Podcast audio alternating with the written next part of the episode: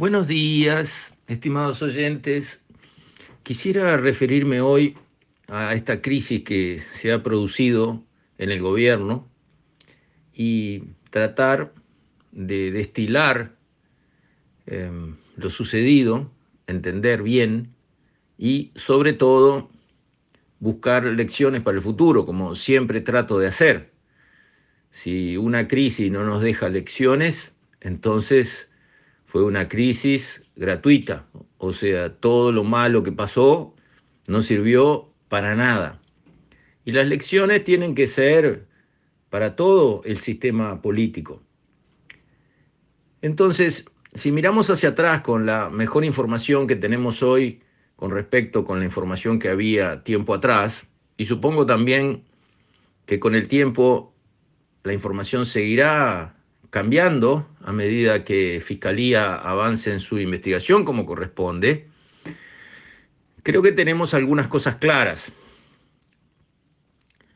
importantes y claras. La primera es que nadie de verdad sospecha que acá hubo alguna connivencia con el narcotráfico. Eso es lo más importante para mí. Que haya habido maniobras, el abogado del narco este, pidiendo favores a, a, gente conocida, a nivel de, digamos, de funcionarios de acá y de allá. Eso es posible. Pero yo sinceramente estoy convencido, hasta que aparezca prueba en contrario, que ni los ministros ni los subsecretarios renunciados eh, tuvieron ningún eh, contacto eh, con el, el, narcotráfico, no recibieron dinero, no recibieron amenazas. O sea, lo primero que me parece importante que quede claro sobre la mesa es que no hubo un tema de acuerdos mafiosos con el narcotráfico. Eso no pasó.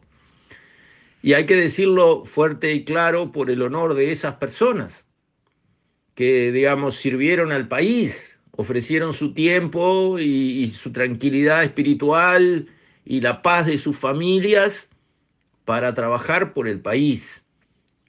Y desde ese punto de vista tienen todo el derecho que se reconozcan que puede haber habido errores de procedimientos, puede haber, habido, sí, sí, por algo terminamos en este lío, pero que no hubo una connivencia, un acuerdo o, digamos, debilidad para resistir una presión del narcotráfico. Y en el mundo en que vivimos hoy, eso es importantísimo, porque eso no es lo común en los otros países donde tiene presencia el narcotráfico, una presencia significativa. Lo común es lo contrario. Allí pasan estas cosas, pero pasan por plata o por plomo, que es la regla del narcotráfico. Plata o plomo. Si me ayudas, te doy plata grande, pero grande allá en el fondo del mundo donde tú me la pidas al nombre del que tú me digas. Pero si no me ayudas en lo que te estoy pidiendo, sea lo que sea, en este caso podría haber sido un pasaporte, plomo, te corto a tu familia en pedacitos y lo hago con dolor. Eso en el Uruguay en este caso no pasó y es lo primero que debemos reconocerle a esas personas. Lo segundo es que todo esto fue una lástima. Porque los hechos de fondo, según yo no soy experto en la materia, pero escucho a expertos que me merecen total confianza. Ese pasaporte no podía no ser entregado. El marco jurídico que estaba vigente obligaba a que esa persona, se llamara Marcet o Juan Pérez, si solicitaba un pasaporte había que dárselo. Y eso no lo niega ni lo rechaza nadie. No hay una sola voz en todo el espectro político y en todo el espectro técnico, incluso eh, entre los abogados de más larga trayectoria eh, en materia penal, eh, reconocen, dicen fuerte y claro en la prensa, no había cómo, da, cómo no dar ese pasaporte. El pasaporte había que entregarlo si este hombre lo pedía. Punto. ¿Por qué? porque cumplía con las normas y al cumplir con las normas no se puede discriminar a un ciudadano. Para eso están las normas. Si las normas dicen, usted tiene que cumplir A, B y C y recibirá el pasaporte, si usted cumple A, B y C, no puede ser, jaja, pero ahora tenemos para usted, solito para usted, una condición de no. Eso no se puede hacer. Bueno, Marcet cumplía con A, B y C el pasaporte, había que dárselo sí o sí, en la situación legal que existía en ese momento. También eso lo reconoce todo el mundo. Entonces, no ha habido un lío de arreglos narcos o de contratos mafiosos acá. El pasaporte había que dárselo, sí o sí, cualquiera que estuviera en la posición de los respectivos ministros, subsecretarios y todo el sistema, el pasaporte lo tenía que entregar. Ahí viene después el tema de, bueno, pero había que entregarlo corriendo o se podía tomar un tiempo, hacer una pausa y esperar a la entrega del pasaporte, con lo cual no se incumplía la normativa, porque la normativa dice, este hombre tiene que recibir el pasaporte, sea él o Juan Pérez, correcto, pero hoy esta tarde mismo hay que dárselo. No, eso no dice en ninguna normativa. Los ministerios tienen todo el derecho de tener sus procedimientos al tiempo que los puedan o los deban tener. No dice la normativa. Salen todos corriendo, consulados allá en el fin del mundo también a tomar fotos en la cárcel y a, sacar huellas digitales. Eso no está obligado por ninguna normativa vigente. Entonces ahí empieza el problema no hubo un acuerdo narco, el pasaporte había que entregarlo igual. El asunto es cómo. Pero eso ya es un tema muchísimo menor. Acá lo que había para recriminarle de alguna manera a las autoridades del momento, especialmente a mi juicio a las del Ministerio del Interior. ¿Por qué? Porque ¿quién emite el pasaporte? ¿Quién produce el, documento físico, esa libretita azul que tiene la foto del hombre este, que solicitó el pasaporte, su huella digital y tiene ese documento, la libretita azul, físicamente, ¿quién lo produce? Ministerio del Interior, Dirección de Migraciones. Ahí se hace un pasaporte, no se hace en Cancillería. No importa si después Cancillería lo puede mandar por la hija diplomática, no lo puede mandar por varija diplomática. Se usa Cancillería para que vaya un cónsul del fin del mundo a conseguir fotos y huellas digitales o no. En fin, eso es otro tema. Cancillería actúa de respaldo porque es la que tiene presencia internacional. Pero la institución uruguaya que emite pasaportes es el Ministerio del Interior. Punto. Entonces, el que emite es el que puede decir, momento, voy a emitir sí, pero tengo que hacer algunas este, averiguaciones o tengo una cola y esto va a demorar. El Ministerio del Interior, clarísimo, clarísimo. ¿Y por qué? Por ley. Si el Ministerio del Interior produce la libretita azul que se llama pasaporte, bueno, es el que está en posición ineludible de decir, lo hago rápido, lento, muy lento, lo voy a hacer porque la ley me manda, no, no tengo latitud para no hacerlo. Ahora, ¿a qué ritmo? Ah, para. Eso es conmigo el ritmo. ¿Verdad? Ahí está la dirección de inteligencia, ahí se puede tomar contacto con, este, digamos, otras direcciones de inteligencia de, involucradas. Ahí es donde está la maniobra, claramente. Bien. Entonces, acá lo que sucedió es que se armó un lío porque se le dio un pasaporte a un narcopreso. No había cómo no darle ese pasaporte. Lo dieron y corrieron un poco algunos, se apuraron, eh, se procedió, digamos, de una manera un poco eh, intensa. Bueno, estamos hablando de un pecado menor. Si todo esto se resolvía diciendo esto mismo, acá no hay ningún acuerdo narco. El pasaporte era obligatorio darlo. Podíamos haber procedido un poco más lento, sí, fue un error, Acá hubo algunos funcionarios que se, aceleraron en el trámite porque tuvieron pedidos de, de, pronto, de pronto despacho, etcétera, y, obedecieron esos pedidos, pedidos externos en vez de hacer lo contrario. Bueno, la cosa quedaba ahí y era un asunto menor, menor, menor. Y está bien que no hay siempre que mirar para atrás y empatar los tantos. Pero acá se le dio un pasaporte a un narco que tenía derecho a tenerlo, y Moravito, el jefe de la mafia mafiosa de Italia, el narco más buscado de Italia, que lo habíamos agarrado acá de casualidad, salió caminando con las cámaras de, seguridad apagadas y se tomó un taxi. Salió caminando de la cárcel. Si buscamos a ver qué procedimiento estuvo mal, bueno, me parece que ahí obviamente había complicidades pagadas que acá no hubo y nadie sospecha ni dice que haya habido. Entonces, haber entregado el pasaporte no era pecado. Haber entregado un pasaporte que se tramitó rápido era un error. Para tapar ese error, ahí el gobierno entró en un berenjenal, se metió el solito, solito, como un caballo, para dentro un lío, realmente lío, ese sí, con cosas mal hechas de verdad y de fondo, incorrecciones graves como destruir documentos, eh, eliminar chats, obstruir a la justicia, porque eso se llama obstrucción de la justicia. Eh, toda una cantidad de procedimientos, uno por arriba de los otros, todos equivocados, que ahí estuvo el problema.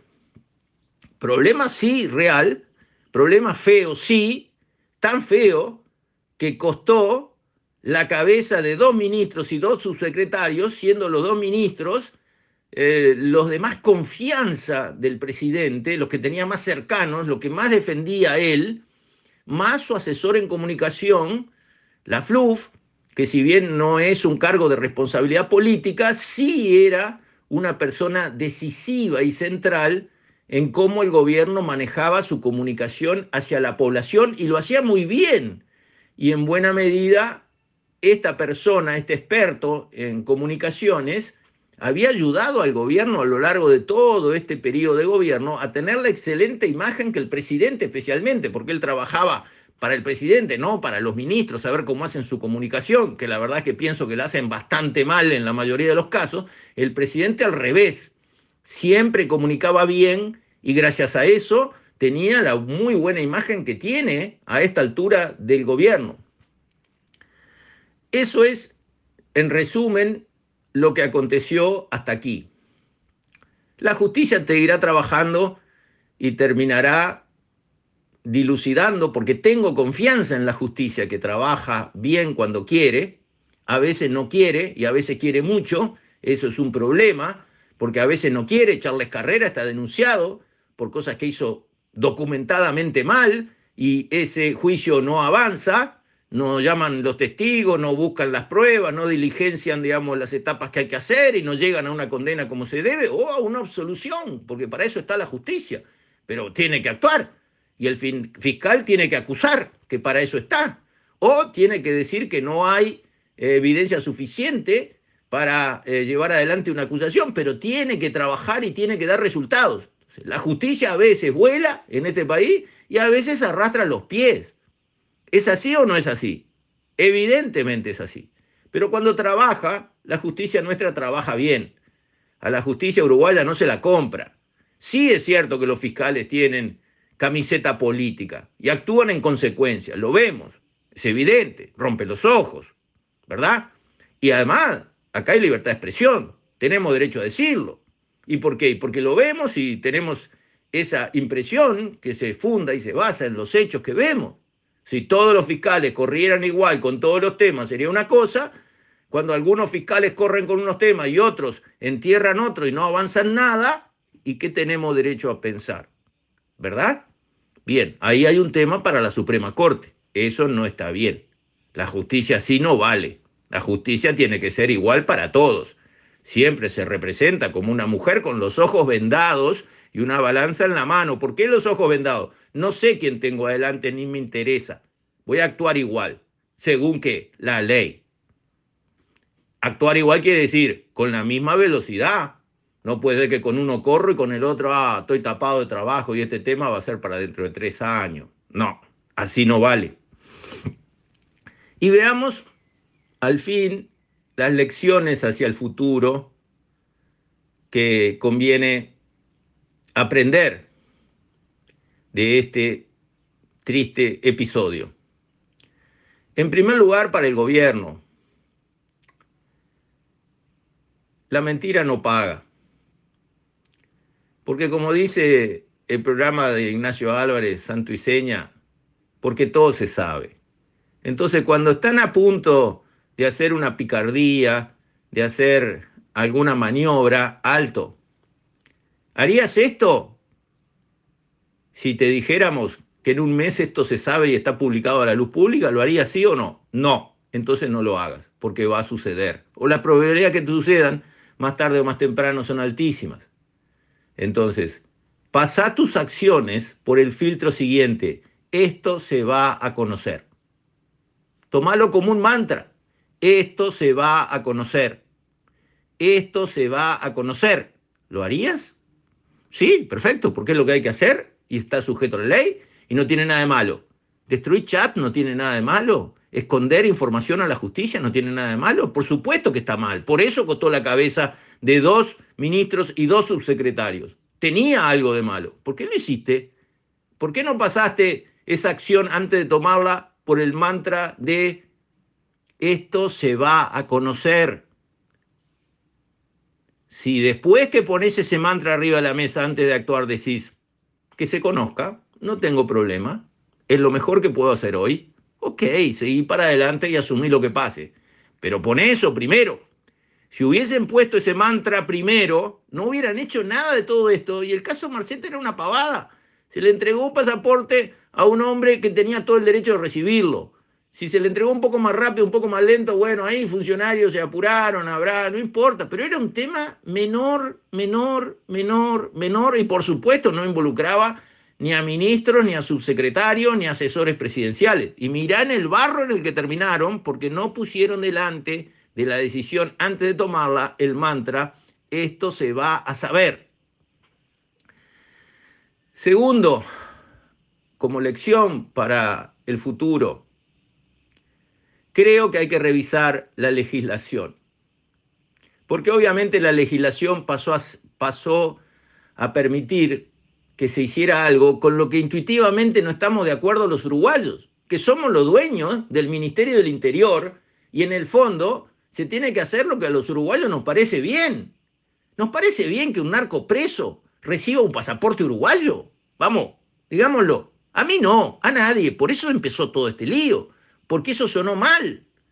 ¿Por qué le tenemos que entregar un pasaporte a una persona que está presa en el fin del mundo? ¿Por qué? En el fondo, un pasaporte uruguayo es como afiliar a una persona a un club va a llevar la camiseta del club, va a representar al club. El club somos nosotros, somos los uruguayos, queremos eso. Pero además no lo hacemos así en otras eh, áreas de actividad. Si usted quiere sacar un porte de arma, por ejemplo, ¿verdad? Que tiene derecho, porque bueno, hay condiciones establecidas en la ley, los decretos reglamentarios para tener un porte de arma, para poder ir con un revólver en la cintura, en, eh, la espalda, y no cometer ningún delito, bueno, usted hace un trámite frente al Ministerio del Interior para tener un porte de arma. Y ahí usted tiene que presentar antecedentes penales limpios.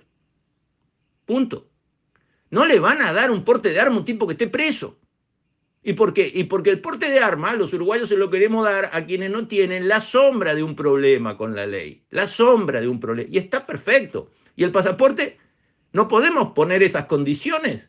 Si está preso no hay pasaporte, no importa dónde. Si tiene antecedentes penales, no hay pasaporte, no importa dónde. No podemos poner eso. ¿Quién nos impide poner esa condición? Pregunta. Cambiemos la legislación para que esto nunca más pueda pasar otra vez. Eso es la metodología ISO 9001 en servicios. La tendencia humana natural es esconder los problemas abajo de la alfombra. Si a un niño se le rompe un vaso porque lo puso en la esquinita de una mesa y se cayó, el niño va a decir, yo no fui, fue culpa de que movió la mesa, este, va a señalar con los dedos para otro lado. Es humano, está en, está en nuestra naturaleza. Pero así no mejoramos nunca. Así el vaso termina siempre en la esquina de la mesa y se sigue rompiendo 20 veces más. ¿Cuál es la metodología ISO 9001? Poner el problema delante Reconoce el error, acá esto se hizo mal, por eso pasó esto. Bueno, no importa quién fue, importa que esto así no puede pasar.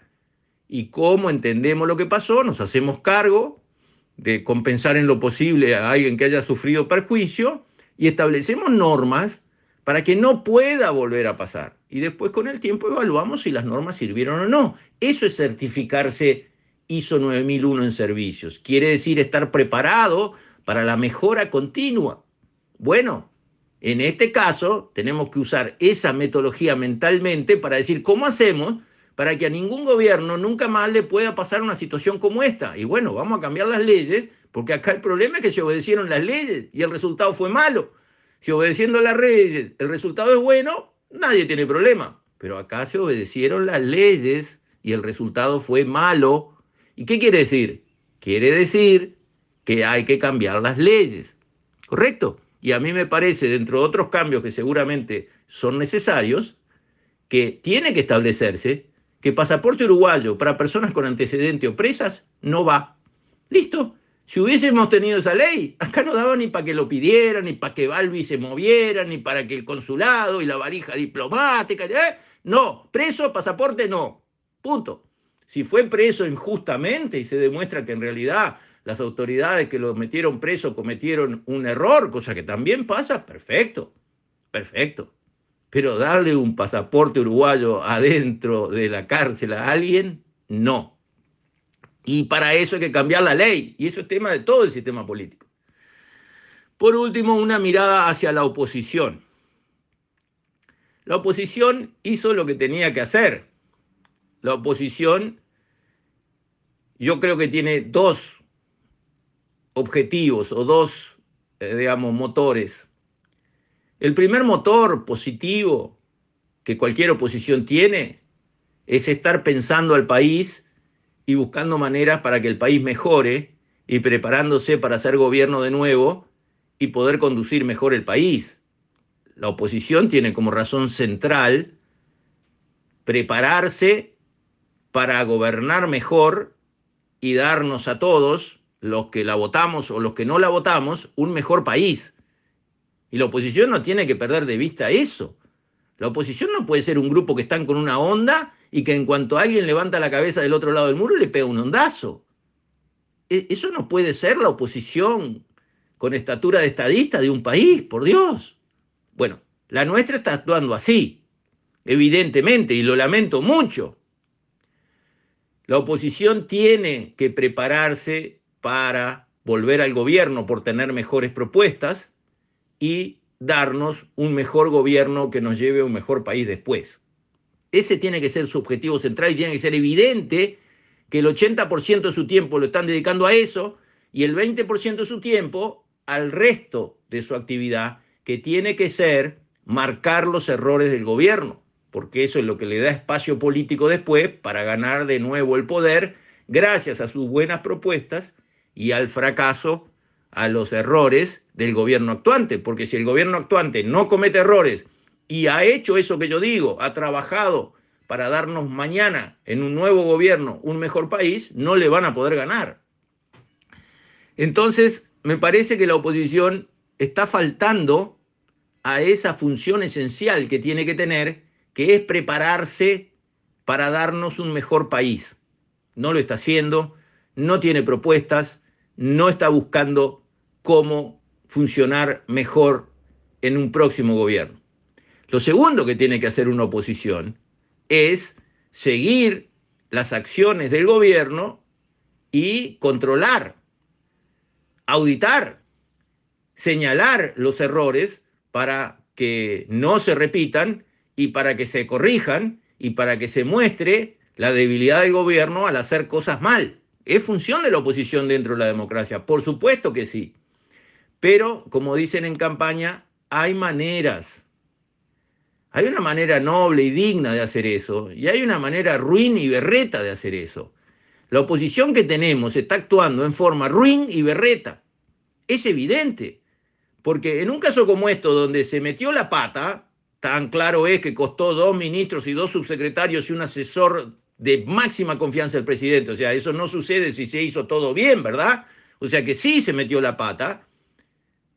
La oposición tiene que empezar a decir, primero que nada, declaramos fuerte y claro que acá no vemos ningún acuerdo con los narcos, ninguna eh, acción mafiosa, no vemos ningún acomodo, no hubo ningún pago de plata para este lío. Lo primero que tiene que decir es eso para salvaguardar la institucionalidad y el honor de esas personas, que pueden haber cometido un error, pero no tienen un millón de dólares en una cuenta en Suiza eh, porque hicieron tal o cual cosa. Nadie sospecha eso, nadie cree eso, no hay ni la más remota prueba de eso, entonces hay que empezar por decirlo. Acá tenemos un lío de mal procedimiento eh, en, los asuntos de trámite. Ese es el lío que tenemos donde se hicieron cosas mal. Y se hicieron cosas mal. Después, la oposición en ese plan de crítica que tiene que hacer, tiene que criticar lo criticable, que está perfecto y para eso está, pero no tiene que tirar piedras todos los días por todos los temas. Porque la oposición también, en su proceso de crecer para prepararse para un gobierno siguiente, tiene que poder decir, apoyamos al gobierno en esto que está muy bien hecho. Eso no le quita votos a la oposición. Pero si todo lo que la oposición hace es criticar siempre y apoyar jamás, bueno, es una oposición eh, ruin, es una oposición enana, políticamente hablando. Y si todavía lo hace con malos tonos y con expresiones insultantes, peor como decir, por ejemplo, que en el Partido Nacional están más enojados con Penadez porque les mintió a algunos senadores que porque abusaba de niños, eso es insultante, es berreta. Eso no puede ser una herramienta para una oposición con estatura de estadista que se quiere preparar para ser gobierno. Eso está mal, no debe actuarse así. Pero tenemos a la oposición delante nuestro hablando todos los días en la prensa. Nunca encuentra oportunidad para callarse. Y todos los días habla, y todos los días critica lo criticable y lo no criticable. Y cuando critica lo, criticable lo hace con expresiones inaceptables. Entonces, todas estas son lecciones que este triste episodio creo que nos debe dejar y ojalá que no caigan en saco roto. Con esto, estimados oyentes, me despido. Hasta la próxima, si Dios quiere.